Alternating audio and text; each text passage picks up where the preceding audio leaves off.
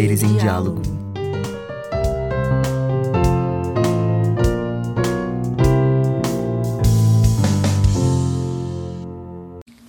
Oi, ouvintes da Rádio Uni, eu sou a Jéssica. Hoje eu tô com a Cecília, que trabalha no planetário. Tu poderia falar um pouco sobre o que tu faz no planetário?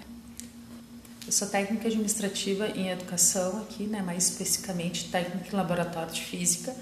Eu trabalho no planetário atendendo as turmas escolares e fazendo manutenção dos equipamentos, né, dos experimentos e também viajo com o planetário móvel fazendo sessões de planetário para as turmas escolares né, de diversas cidades aqui no Rio Grande do Sul. Agora, tu poderia me falar um pouco sobre a criação do planetário? Claro. O planetário da Unipampa, o planetário fixo, surgiu em 2017, tá? Ele foi inaugurado em 2017, mas ele vem de um projeto que se chama Astronomia para Todos, que o professor Guilherme, que é o diretor do planetário, criou esse projeto em 2009 e a partir dele que tudo se construiu.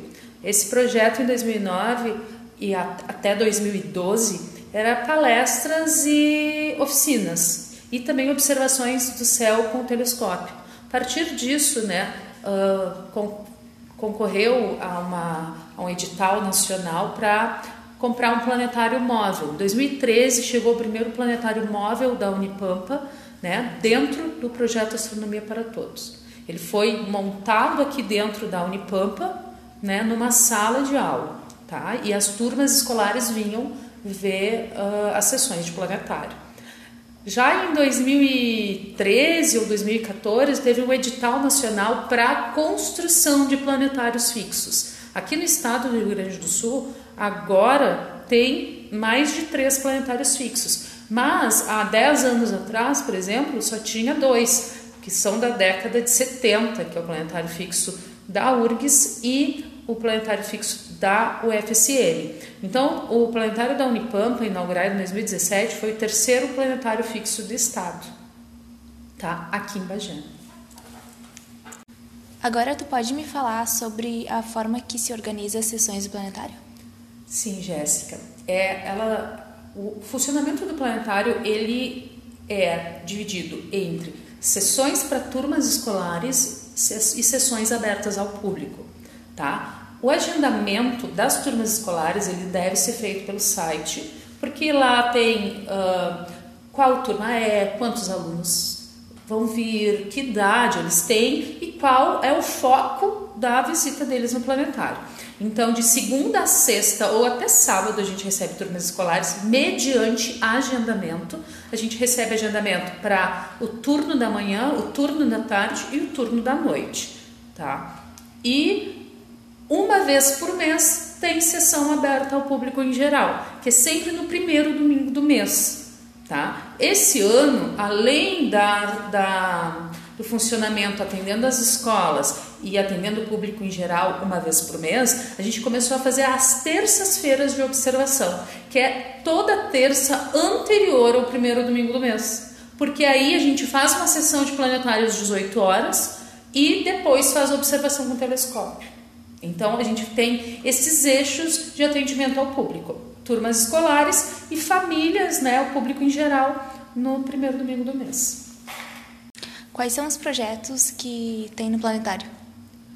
Aqui a gente trabalha basicamente com projetos de pesquisa, ensino e extensão. Tá? O planetário em si já é um projeto de extensão, né, ligado ao projeto Astronomia para Todos. Mas uh, no momento, né, porque isso varia às vezes de ano para ano, tem um projeto de ensino que é o Clube de Ficção Científica, que tem todo semestre, né? uma vez a cada 15 dias, que é coordenado pelo professor Rafael Kimura.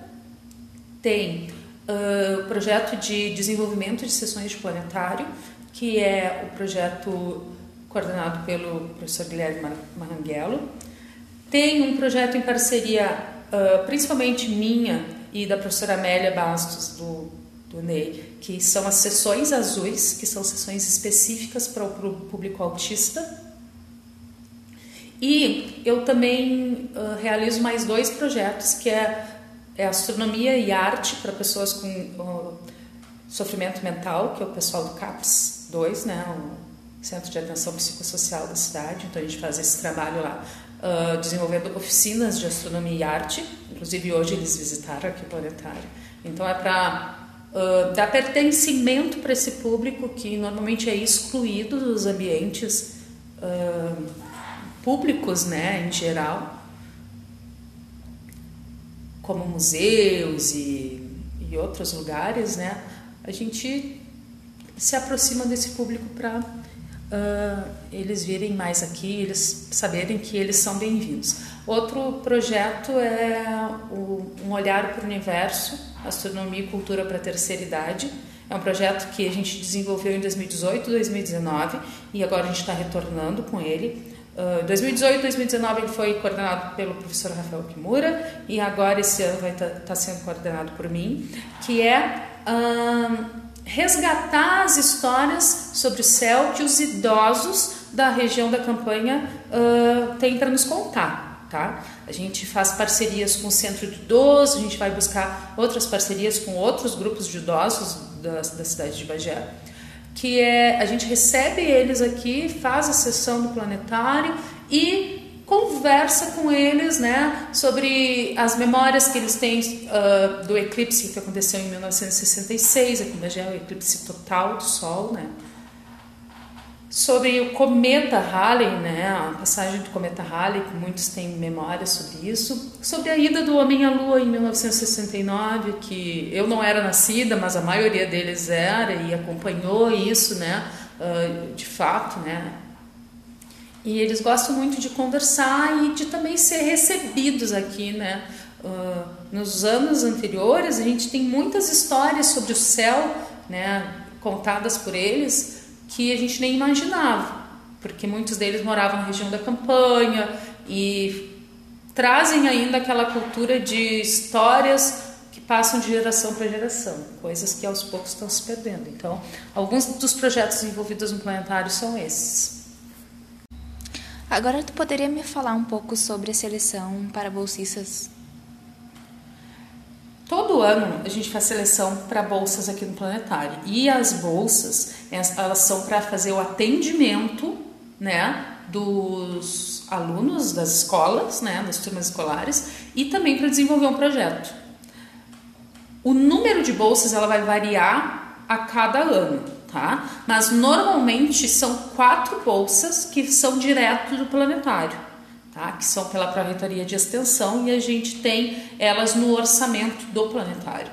E então essas pessoas que forem entrar, elas podem ser de qualquer área, porque aqui a gente tem uh, outros eixos temáticos, por exemplo, a gente faz tradução e narração de sessões de planetário, daí o pessoal das letras às vezes uh, atua um pouco mais nisso e tem uh, vários projetos que também podem ser executados de acordo com o interesse do aluno, tá? As seleções normalmente são no início do ano e a gente publica os editais, né, nas páginas do planetário, nas redes sociais do planetário.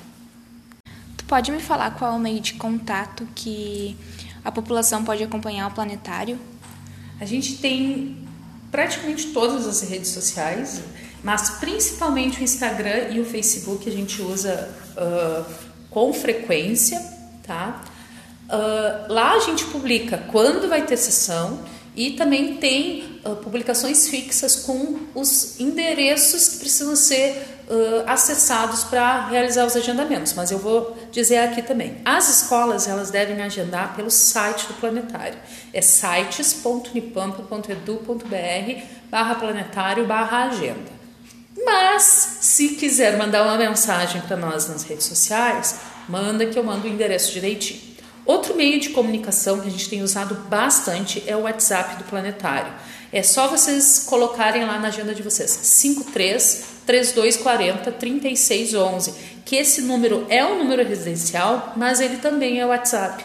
Por aí vocês uh, podem acessar mais informações sobre o agendamento de escolas, sobre as sessões uh, que estão disponíveis para serem veiculadas para as escolas e também sobre as sessões abertas, tá? Porque nas sessões abertas do primeiro domingo do mês, a gente faz reserva de lugares para as pessoas não chegarem aqui e não ter lugar para elas, né? Então a gente reserva lugares pelo nome certinho, direitinho.